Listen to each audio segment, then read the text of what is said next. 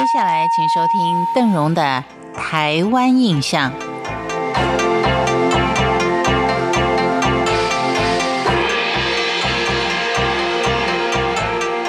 在今天台湾开发史的介绍当中，我们来到的地方是全台湾最富南洋风味的屏东，同时也拥有闽南、客家、台湾跟卢凯四个族群。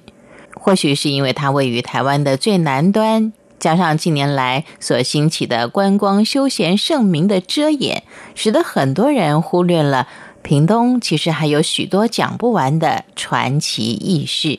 恒春，它的古名叫做狼教，原本是清廷的化外之地。早期的原住民大多都是排湾族，只有在牡丹、旭海、满洲这些地方才有少数的阿美族。昔日排湾族有出草的恶习，所居住的地方可以说是森林密布，有鸟道羊肠之称。在人为跟天然地形的阻隔之下。严重妨碍恒春的对外交通。在清雍正年间，这一块地区呢是被划为汉番界。到了同治年间，管辖范围也只限于沿海地区。当时还公布了土牛之境，也就是用泥土塑成牛形当成番界。只可惜现在已经看不到这种象征性的界碑了。在清同治七年，也就是西元一八六八年，美国商船在七星岩跟蓝屿触礁上岸以后，船员被杀，引发了国际事件，恒春的命运也开始有了转变。根据史料的记载，美国海军就向清廷抗议，但是清廷以土著为化外之名为理由推脱。美国在气愤之余，一方面就邀集了英国、荷兰等曾经有类似遭遇的国家相互的声援，一方面还自行出兵攻打恒春半岛的设顶。当时美军是从加勒水上岸，但是因为不按陆地战，再加上原住民以珊瑚礁为保护网打游击战，使得美军完全无法作战。于是，美国就扬言要在秋冬之际以火烧山的方式逼迫原住民现行。就在双方相持不下的时候，出现了一位关键性的历史人物，就是美国驻厦门兼台湾领事李让礼。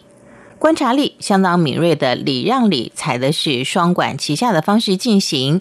他一方面是向清廷施压。再透过一位懂得汉语跟番语的殷商毕麒麟，直接的跟狼教社排湾族的头目私下做交涉，并订定了十多条的协议。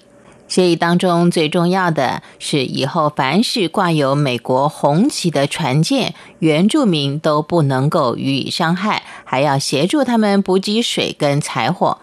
美国呢，就以酒、枪支、炮弹、火药、衣服等物品来作为交换。自此以后，礼让礼在排湾族当中建立了威望。屏东也许是因为它地理位置的关系，平静了没几年，又因为外国势力入侵而引发了牡丹社事件。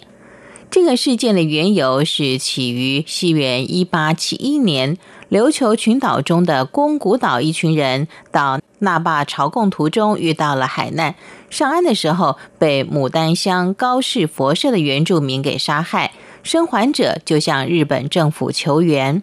早就觊觎台湾丰富资源的日本，看到一有机会，当然是满口答应，趁机就在西元一八七三年发动战争。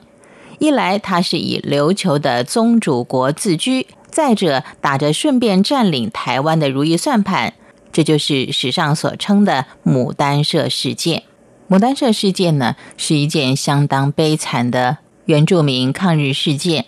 至于详细内容，因为时间的关系，我们留待下次再详细的为您做介绍。感谢您今天的收听，我是郑荣，台湾印象，我们下回见。